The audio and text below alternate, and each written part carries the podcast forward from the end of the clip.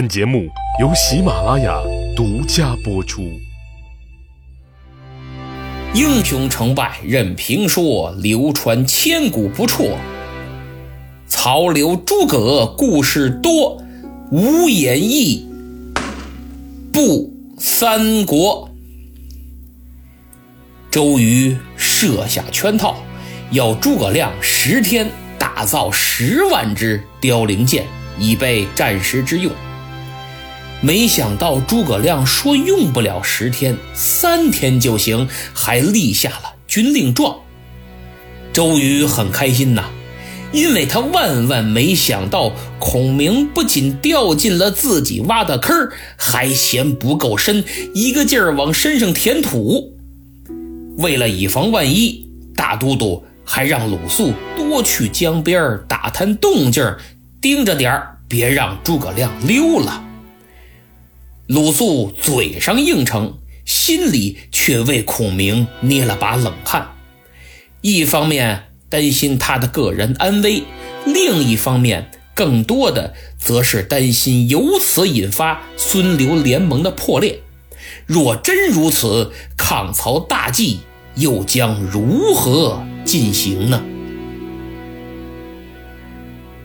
整整一下午，鲁肃心神不定。处理完了公务，按捺不住忧虑，他径直来到了江边一上船，就见孔明与童儿清风正下棋呢。看样子，他们家先生棋高一招，因为这小清风眉头紧锁，正在思考应对之策，而诸葛亮依然是那副坦然自若的表情，面带微笑，从容优雅。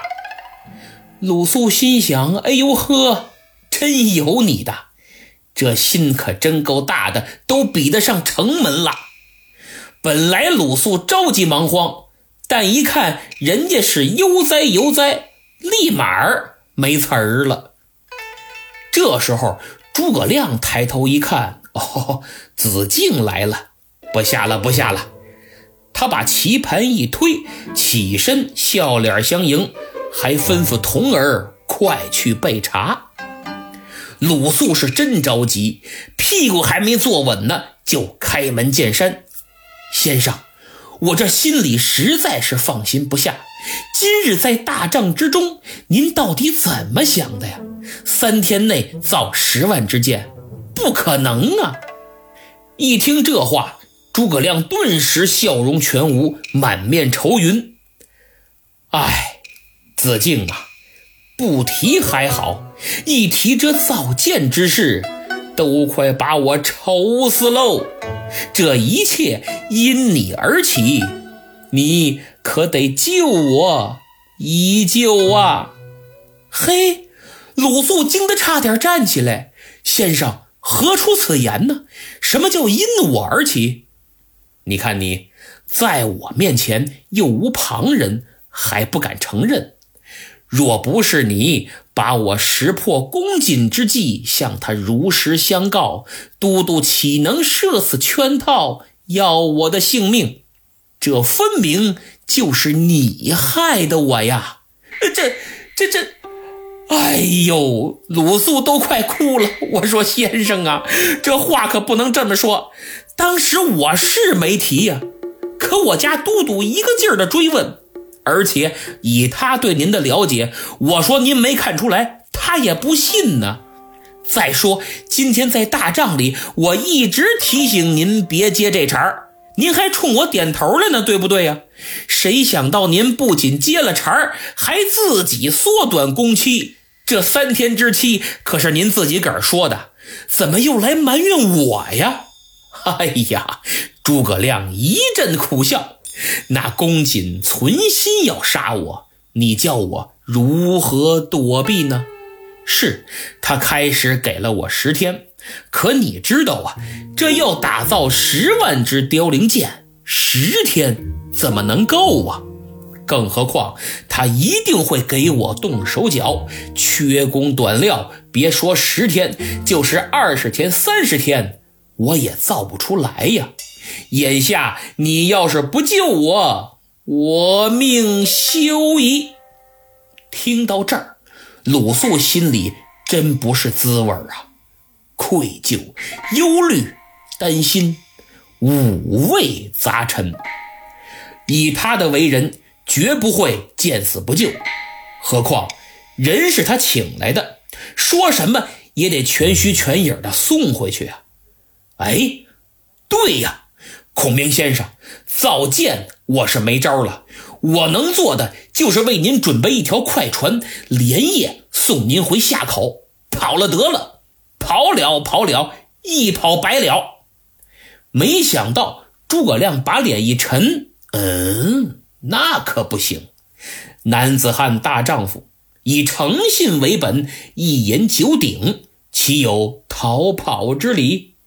呵呵，鲁肃这个气呀，命都快没了，架子还不小。我的先生啊，这逃也不逃，剑又造不出来，我可怎么救您呢？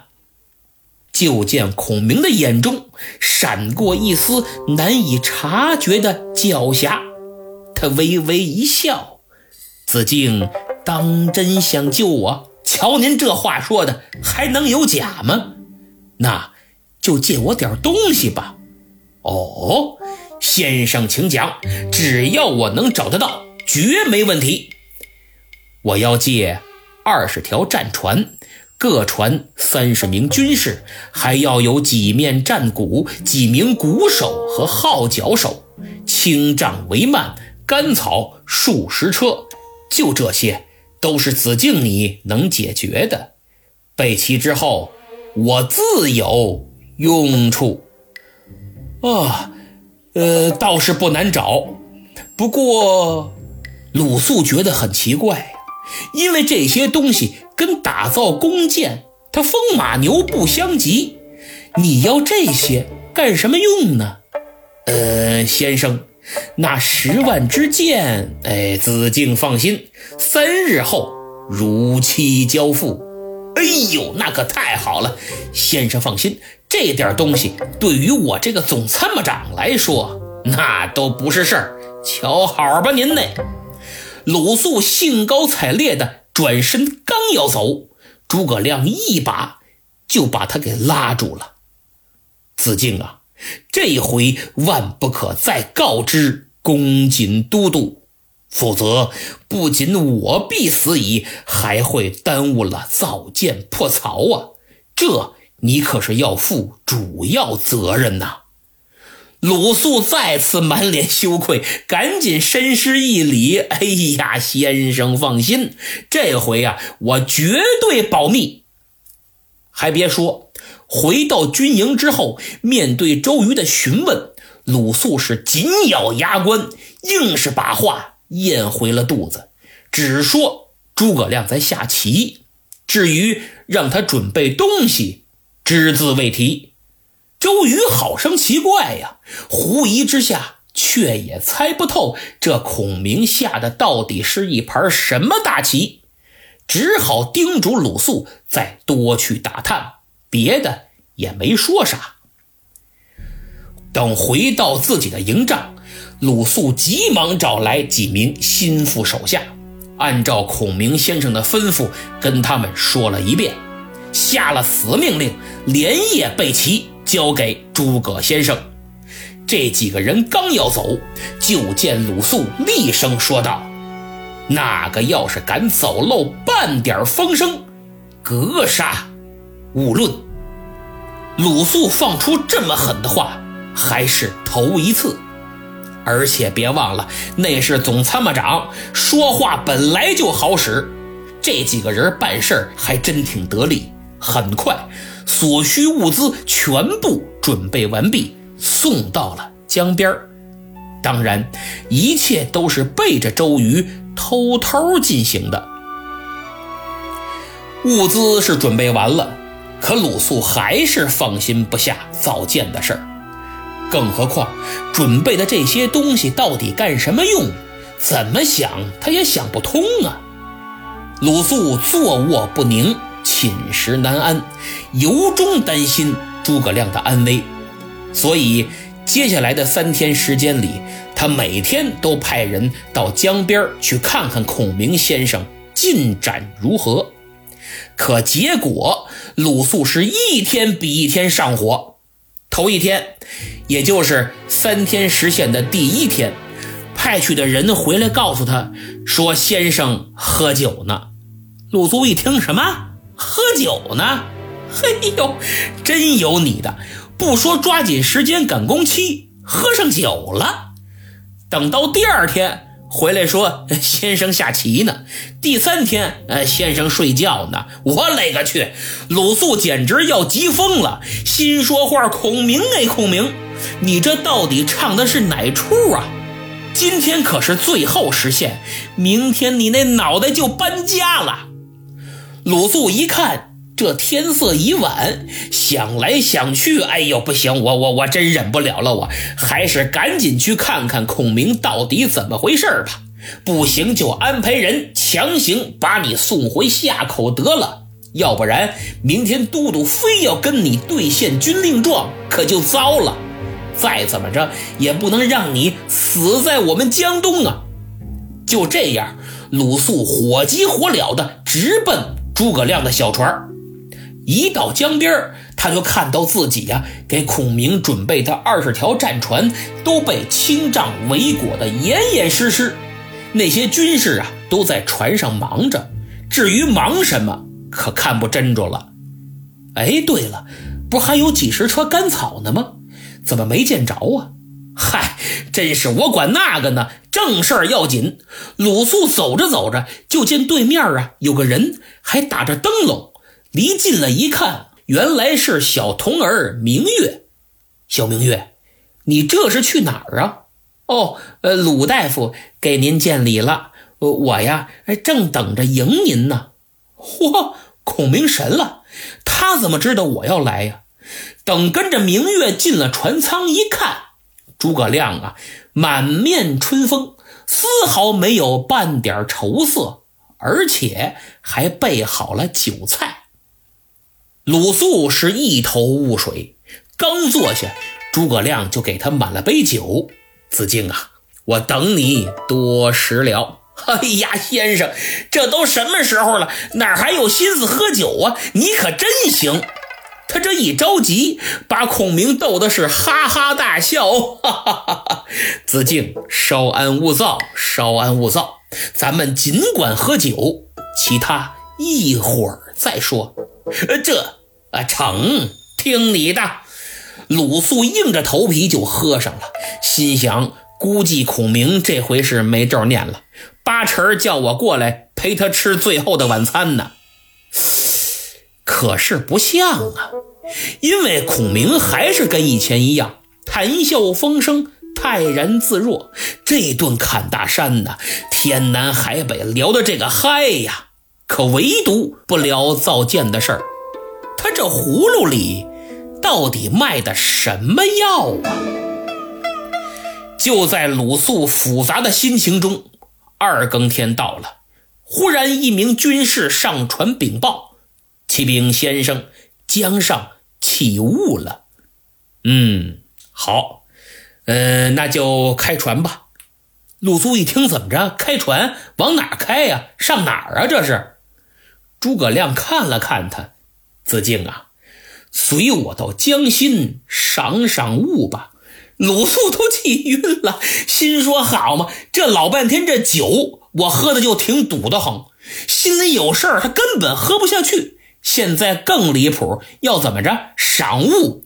我见过赏雪的，见过赏花的，还没见过赏雾的呢。别说见过，听都没听过。这雾气昭昭的，啥也看不见，有什么可赏的呀？但没办法，谁让你在人家船上呢？只能客随主便。这船呢，开了好一阵子，行至江心，诸葛亮觉得差不多了，他把酒杯往桌上一放：“子敬，随我到外面欣赏一下雾景吧。”说着话，诸葛亮站起身就往舱外走，鲁肃。紧随其后也上了甲板，只见四周茫茫一片，伸手难辨五指。卢子敬不禁感叹：“哎呀，好大的雾啊！”这里，罗贯中老先生引用了古人的一篇《大雾垂江赋》来描写当时的场景，其中写道：“大在长江，西接民俄，南控三吴，北带九河。”汇百川而入海，立万古以扬波。志若龙伯，海若江飞水母，长鲸千丈，天无九首，鬼怪异类，咸集而有。盖夫鬼神之所平一，英雄之所战守也。时也阴阳既乱，昧爽不分。亚长空之一色，呼大雾之四屯，虽于心而莫睹，为今古之可闻。初若明蒙，才引南山之豹，见而出塞，欲迷北海之鲲。然后上接高天，下垂厚地，渺乎苍茫，浩乎无际。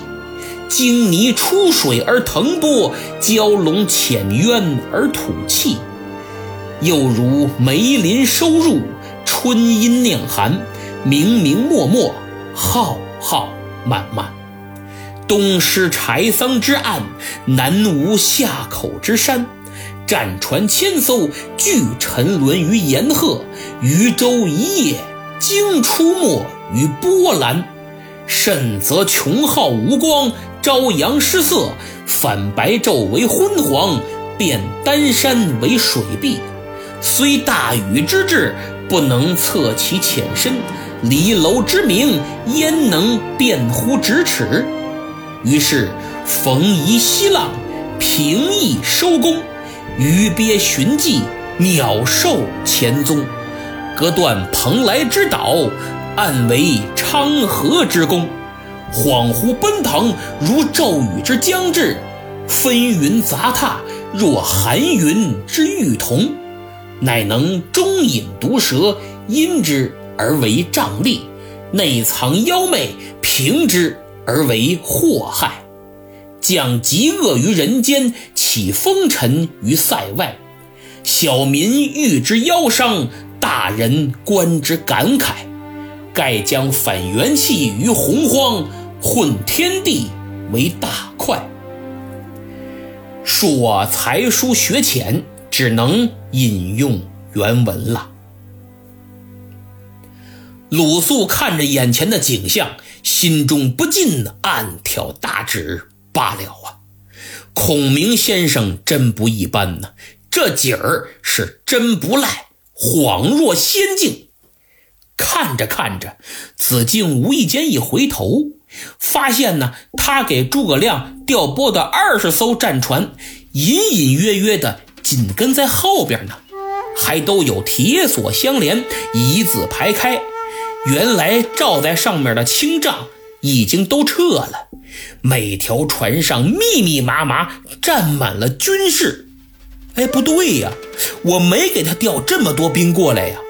鲁肃揉了揉眼睛，使劲再看，嗨，原来都是草人想必呀是那几十车干草都扎成人形了。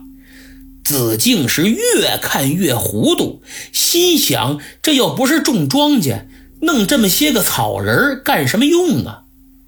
这时候，诸葛亮又领着他二次返回船舱，继续饮酒，端起酒杯。鲁肃皱着眉头想了半天，孔明先生，咱们这到底是要干嘛呀？哈哈哈，当然是取剑呢！取剑，鲁肃更糊涂了，他顿时感觉自己心里的雾比外边的雾还大。那咱们要去哪儿取剑呢？诸葛亮摇了摇手中的鹅毛扇，子敬休问。一会儿便知。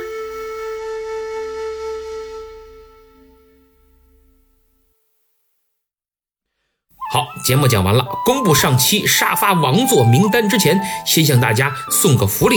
这不马上双十一了吗？诸位肯定有不少要买的东西吧？为了对听友们表示感谢，展现主播的诚意，现在开始打开淘宝主页搜索栏，输入“红包到手一百”就可领取红包，真金白银的红包啊！十一月一号到三号和双十一当天直接就能抵用现金。不仅每天都能领一次，而且金额可以累计，搞不好还能给你来个八千八百八十八元的最大红包。记住啊，淘宝主页搜索栏输入汉字“红包到手”，再加个阿拉伯数字一百，红包到手一百。听听我这暗号都显得特别吉利。今年的双十一，只要有我，您就不再剁手，顶多剁手指头。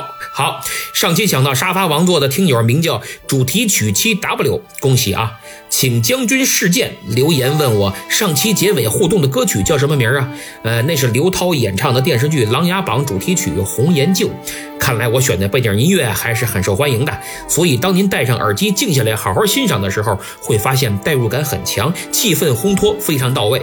如果没有好耳机，请您点击购物车图标，那是喜马拉雅推出的精品 AI 蓝牙耳机，喜马出品，质量保证。现在主播专享优惠，只要从我这儿买，立即领取三十元优惠券，原价二百四十八，现价只要二百一十八，而且还送价值二百一十八的一年会员，等于买一得二。所以对打算买会员的朋友来说，也是个不错的选择。毕竟你都准备花二百一十八买个会员了，为什么不再白拿个耳机呢？对吧？有需要的朋友，请您点击节目主页购物车图标，或者点击我的头像进入主播主页，再点击我的店铺前去查看。现在感谢一下本周给我打赏的朋友，一共三位，其实就是上期结尾我提到的那三位啊，没有新增别人。他们是听友四幺七五五二五九。啾啾老秦一二三四和第三位没法说，名字太长，手机屏幕都显示不全啊！在此对你们表示衷心感谢。还有一位本周在我的店铺买了本书《朱子的声音》，我师弟的著作，还问我怎么找作者要签名。我已经把我师弟的地址和联系方式啊私信发给他了，把书寄过去，签完名再寄回来就行。其他还有想买想要签名的，也照此办理，私信联系我。那么以上四位朋友，为了表示感谢，我将奉送给您特别节目《蒋干道书》五十四分钟完整版，无断点、无广告、无结尾互动，一气呵成，让您以此过足瘾。请私信联系我啊，我给您发下载地址，包括以前只要买过我东西、打过赏的，凭截图。一样领取。昨天是二十三号，听友 DJ 的空间过生日，在此祝你生日快乐。听友陈安 H O O，我得隆重感谢。因为他给我五星好评的同时，还写了一百五十五个字的评价，真是字字珠玑，把本专辑的特点无一遗漏，全部概括。看得出来，您真是认真听，也用心去体会总结了。我代表拉菲老师对您表示感谢，而且还私信给您发了三顾茅庐五十分钟完整版的下载链接，希望您能喜欢。最后说一位求点名的听友，名叫卧龙李佳昂。小朋友别忘了评分哦，也希望广大听友能动动手指为节目评分、订阅，并多多点赞和转发，特别是在朋友圈宣传一下，在下感激不尽。咱们周三再见。